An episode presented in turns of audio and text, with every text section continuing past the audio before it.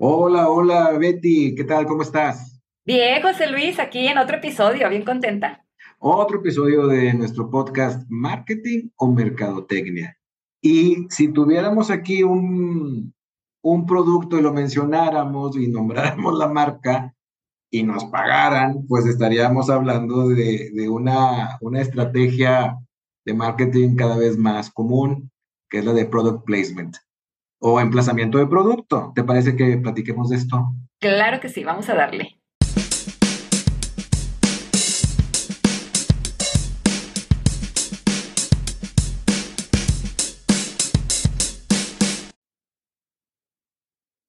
Bien, ya estamos aquí de vuelta en marketing o mercadotecnia para platicar sobre esto cada vez más común que tiene sus tiene gente que lo apoya y también tiene muchos detractores que yo también lo yo también criticaría un poco algunas versiones de esta práctica que es el product placement, que consiste prácticamente en una historia, generalmente una película, una serie de televisión, puede ser también en, eventos en vivo, como, como la, bueno, una, un, evento deportivo o la entrega de los, de los premios Oscar, etcétera, donde aparece el producto usándose, ¿verdad, Correcto. Correcto, es insertar el producto en las narrativas de programas, series o películas, que regularmente este product placement lo veíamos mucho en películas, pero ahora con el streaming ya lo estamos viendo también en series y ahora también lo estamos viendo en eventos, ¿verdad?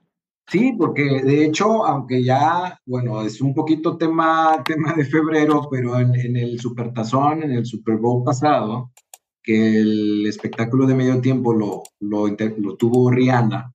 Rihanna, pues es una de esas cantantes globales este, muy exitosas que tenía muchos años de no tener, de no dar un concierto. Eh, se ha dedicado a sus otros negocios, entre, ese, entre esos negocios el más conocido es el de su línea de productos de maquillaje, de la marca Fenty, Fenty Beauty. Pues precisamente lo que, lo que quería mencionar es que durante el, su espectáculo de medio tiempo entre una canción y otra, caminando, uno de sus bailarines en dos segundos le da un estuche de maquillaje, o sea, que, tienen una esponjita. Ajá, ajá. se lo dan, pum, se da dos retoques, en, un retoque en cada mejilla y se lo regresa. ¿Se alcanza a ver la marca? No se ve la marca porque estamos viendo en el encuadre a, Rihanna, pues, este, más o menos la cintura, un poquito abajo de la cintura para arriba. Pero la gente que sabe o que es fan de Rihanna sabe que es su marca y ese gesto, ese gesto que obviamente estaba planificado, sí, tuvo un impacto tremendo, eh, no solamente en cuestión de resonancia de, de gente hablando del tema, de la tendencia que se hizo en redes sociales, sino en la venta del producto. De ese producto particular, la gente investigó, inmediatamente encontró que había un producto nuevo eh, y de, en general las ventas de los diferentes productos de su marca de maquillaje. Entonces, este product placement en particular, esta, esta táctica que usó Rihanna, ahí a mí me pareció genial. Es porque hay mucha gente que ve el espectáculo de medio tiempo del Supertazón, del Super Bowl, y no ve el partido. O sea, gente que no le gusta el fútbol americano, pero ve el espectáculo. Exactamente, la parte del entretenimiento, ¿verdad? La parte Oye, del bien, entretenimiento. Yo no lo vi, yo sí vi el medio tiempo. Yo no sé en qué momento me distraje porque yo no vi lo que tú viste, pero bueno, sí todo lo que pasó después, ¿verdad? Bastante interesante y muy inteligente de su parte, oye, porque poner un producto en una serie o en una película te da exposición, ¿verdad? Oye, y más en un evento como este, ¿verdad? Que tantas personas lo, lo ven, puedes ayudar también a hacer una percepción de marca, ¿ok? Y se vuelve un poco, no sé qué opinas tú, pero es menos intrusivo porque no es necesario interrumpir la programación para, ¿verdad? Sino adentro y de manera muy natural, como creo que ahora se están haciendo mucho las cosas, muy orgánicas, ¿verdad? Te lo ponen ahí sobre la mesa en una, este, hablando a lo mejor de una película o de una serie de televisión, oye, están cenando, están comiendo y está ahí una bebida y de una manera tan natural está ahí la, que a lo mejor pudiera ser hasta imperceptible, ¿verdad? Pero realmente no. Realmente sí está todo muy planeado, hay un pago es poco intrusivo, ¿verdad? Pero finalmente muy natural estás presentando la manera en cómo se usa y dónde está la marca y quién usa la marca, ¿verdad? Hay muchos ejemplos de product placement y todavía no nos han entendido, ¿verdad? La definición es, este, Doctor House, por ejemplo, utiliza una Apple, una computadora Apple. Claro. Y en este caso se, se habla entonces de un product placement pasivo, donde únicamente estás enseñando el producto. La Casa de Papel, también serie de Netflix, tiene Estrella Galicia, que es una cerveza. Y ellos utilizan mucho. De hecho, donde ellos escapan, no quiero hacer aquí, si alguien no la ha visto, véanla. Ajá, exactamente. No quiero spoiler, pero en un momento en un camión donde ellos escapan, sale el logotipo de Estrella Galicia. Entonces, eso es un product placement pasivo. Pero también existe el product placement activo, que es cuando estamos tú y yo en una mesa, no sé, ponte tú que somos actores, estamos en una serie, estamos cenando y te digo, oye, qué rico mi refresco 8, ¿verdad? De veras te gustó, me encantó. Y ya, sigues la conversación. Ese es un product placement activo. Fíjate que, que sí, yo tengo sentimientos encontrados.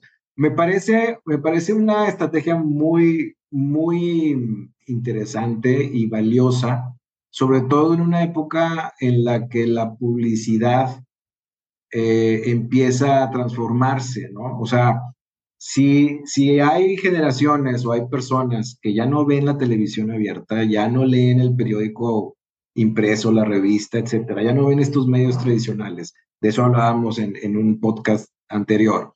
Sí. Eh, hay gente que no, entonces la publicidad tradicional no tiene manera de llegar a estas personas. Sí, a través de internet, digital, redes sociales y toda esta cuestión, pero las marcas están buscando otras maneras, ¿no? Como, como los servicios de streaming que tú mencionas son de pago, pues en teoría, por lo pronto no hay publicidad, pero lo, no hay cortes publicitarios. No hay. Pero ¿qué hacen las marcas? Oye, pues vamos a meternos a la historia. Claro. ¿Ok? Ahora, no es algo exclusivo tampoco o nuevo. Yo recuerdo cuando era eh, niño o adolescente, le preguntaba a mi papá sobre una marca de cerveza que empieza con, con Co y termina en, en Rona, en Corona. Muy bien. Y, este, y él me decía, no, esa, esa marca de cerveza no, no, este, no tenía una buena opinión de esa Ajá. marca de cerveza. Y en México, la percepción, el posicionamiento de Corona era que era una marca, pues no muy fina o elegante. ¿Qué hizo la compañía en los años 80? Ya en los 80 se fue a Los Ángeles, la agencia, la agencia de publicidad, la compañía fue a buscar agencias para entrar a series de televisión de Estados Unidos. Y hubo una serie de televisión que fue Miami Vice, en la que después de luchar contra el crimen, los detectives, que eran muy guapos y vestían muy cool para la época, llegaban al bar a, a, a platicar y se tomaban una corona. ¿Sí? Ahí, o sea, lo único, no hablaban de la cerveza, pero era uh -huh. visible que tomaban la corona con su gajito de limón. Y entonces, fíjate lo que ocurrió, el mercado de Estados Unidos empezó a buscar corona, empezó a preferir corona, y eso hizo que en México la percepción de la marca cambiara. Cambiara, fíjate. Y entonces, ese product placement, que duró años, uh -huh. fue un cambio gradual de años, fue buscado por la compañía cervecera, pagado y entonces uh -huh. hizo que se revalorizara y se reposicionara una marca también en México. Entonces, sí es muy interesante. La crítica es, sobre todo cuando tú dices el activo, cuando los personajes hablan, porque yo lo he visto en telenovelas mexicanas. Sí. Oye, ¿ya viste el nuevo programa, de, el, nuevo, el nuevo paquete o plan de telefonía celular? Que está bien padre, pruébalo. Digo, qué ridículo, o sea, me parece, me parece torcer mucho las cosas para hablar de la sí, marca. Es correcto. Sí, sí, sí. O sea, hay de cosas naturales a cosas naturales y este sí ya es muy invasivo, ¿verdad? Oye, pero tienes toda la razón cuando dices que el product placement no es nuevo, ya tiene muchos años. Y aquí te va mi código postal, en los ochenta y tantos, cuando la de E.T., la película de E.T., de hecho hay una anécdota muy interesante que le dice que se platica con Mars para ver si el niño le puede dar este, M&M's a E.T. y no quiso. O sea, como que no era a lo mejor todavía muy conocido, ¿ok? Pero Hershey lo agarra y dice, yo sí le entro. Y entonces eran Reese's. Entonces el niño le da Reese's a E.T. y dice la anécdota que la venta de Reese's aumentó un porcentaje bastante alto gracias a esa, a esa inclusión al dentro de la, de la película. Entonces, te estoy hablando del 84, E.T. es del 84 o del 85. Entonces, no es novedad. Lo que es novedad son los streaming y cómo, como dices tú, al no haber los cortes, pues obviamente se invita a la marca a participar dentro de, de la serie, ¿verdad? Oye, pues en la película el personaje va a remodelar su depa este, y va a ir a comprar pintura. Entonces, pues que entre a una de tus tiendas de pintura. Y como, como no llegaban a un acuerdo, pues fue como la, la cuestión de IT, pues fue con la marca competidora a donde fue a comprar la pintura. Pero eso ya es modificar mucho la historia, ¿no? Hay definitivamente, hay, hay directores de cine que dicen, es una, es algo espantoso, es algo que putrifica la, la, el cine como, arte, pero obviamente es algo que cada vez se hace, que se, se, hace más. Claro, y es parte de mercadotecnia y como todo, pues ahí está la libertad, ¿verdad? De decidir si lo integras o no. Obviamente que sea también este, congruente, ¿verdad? La idea es que sea congruente, o sea, que si realmente estamos tú y yo comiendo, pues oye, que sea una bebida que, que sea parte de, de nosotros, de nuestra edad y, demás, ¿verdad? Para que también se pueda ver de una manera más, más natural. Yo no sé, José Luis, porque ahí me, me entró la duda, es cuánto costará, o sea, ¿qué saldrá mejor? ¿Pagar un anuncio dentro de la novela o pagar una product placement en la novela? No sé, no sé en dinero cuál saldrá mejor. depende, depende mucho, fíjate que el canal es el mismo, o sea, la forma de llegar es el mismo porque son marcas que ya se anuncian en esa comunicación, ¿verdad? Y entonces son marcas que tienen sus agencias y, son y, y, sus compañías productoras para los comerciales y todo esto. Entonces la relación se encuentra ahí. Muchas veces es, es la, la, misma productora la que se acerca con las agencias para pedir marcas. O sea, porque lo que quieren es financiamiento. Es una forma de financiar la producción de la, de la serie de televisión o de la película. Y a veces es la marca la que lo busca, pero las personas son las mismas. Y claro, por ejemplo, Friends, en su apogeo, tú veías a Joey, que era uno de los personajes, desayunando un, un producto de Kellogg's, pues dada la audiencia de, ese, de esa serie, pues eso era carísimo. Sí. ¿sí? Pero incluso una pauta, pauta publicitaria es más cara. Ok. Podría, ser más, podría ser más cara. Ok. Este, entonces, cuestión ahí de, de, de, valorar, ¿verdad? Este, Oye. Porque además, en los cortes, en la televisión de la, de la antigüedad, en los cortes comerciales, la gente se levantaba y... Se iba. Se iba. Sí, se iba, claro. Me quedé pensando ahorita en lo que dijiste de Friends, el, el tema este del product placement X de una marca, yo no sé si pensó en algún momento el tener repercusión porque ahorita todavía sigue vigente, ¿estás de acuerdo? O sea, yo todavía puedo ahorita aprender y ver la serie de, de Friends y ahí está saliendo ese product placement que posiblemente todavía exista la marca, o a lo mejor ya no, ¿verdad? Pero yo no sé si en su momento pensó en la cantidad de años que iba a sobrevivir eso, ¿verdad? Sí, sí, yo creo que sí lo calculan. Digo, a, esa, escala, ¿verdad? Ajá. En, esos, en esos niveles y en ese tipo de programas son marcas globales, son, son esas series de televisión o esas películas son también globales y se siguen reviendo y reviendo y reviendo por la gente, ¿no? Entonces, es correcto. De hecho, hablando, digo, un poquito ya a nivel de, de chisme, pero por ejemplo, esos actores, los actores principales de esa serie de televisión de Friends, ganan más o menos al año 20 millones de dólares por, por, por la, porque la gente... La repetición. Nada más por la repetición. Imagínate los productores, ¿no?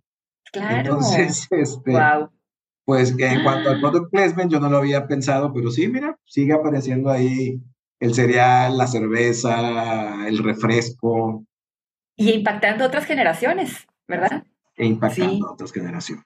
Pues hay que pensarle. La verdad es que si de los seis este, personas que nos están escuchando tienen alguna empresa y quieren quiere hacer un product placement, hay que pensar muy bien dónde, que sea muy orgánico, ¿verdad? Que sea natural, preferentemente pasivo, para que no se sienta tan invasivo y que vean también, es, oye, qué tanto impacto a futuro va a tener y a qué tantas generaciones podemos impactar. Y que sea algo natural, ¿no? Que sea algo natural y, y es ganar, ganar. Contribuyes a la producción, a financiar la producción y tu, tu producto se luce, ¿verdad? Claro. De una forma u otra. James Bond, James Bond este, usando un automóvil y los malos, los villanos de James Bond usando la marca, la marca de automóvil con, este, competidora, ¿verdad? Se ve en todas partes. Ahorita me acordé del náufrago, creo que se llamaba el náufrago con Tom Hanks y la Wilson, Wilson, la marca de no, y la compañía para la que trabajaba Tom Hanks, ¿verdad? ¿En cuál? ¿En esa la de náufrago pues o en la de Ford? Era Fidel Express, ¿no? Ah, ok, no me acordaba eso. Ah, era un tremendo comercial, un, un gigantesco product placement. pues muy interesante, José Luis, muy padre. Otra vez se nos acabó el tiempo, pero pues es otro pedacito más de temas de mercadotecnia que pues día a día los vemos y que a veces no tenemos esa sensibilización o a veces no tenemos ese momento de pausa y decir, ah, es mercadotecnia. Así es, está en todas partes. Es correcto. Muchísimas gracias, José Luis. Nos vemos. Bye bye.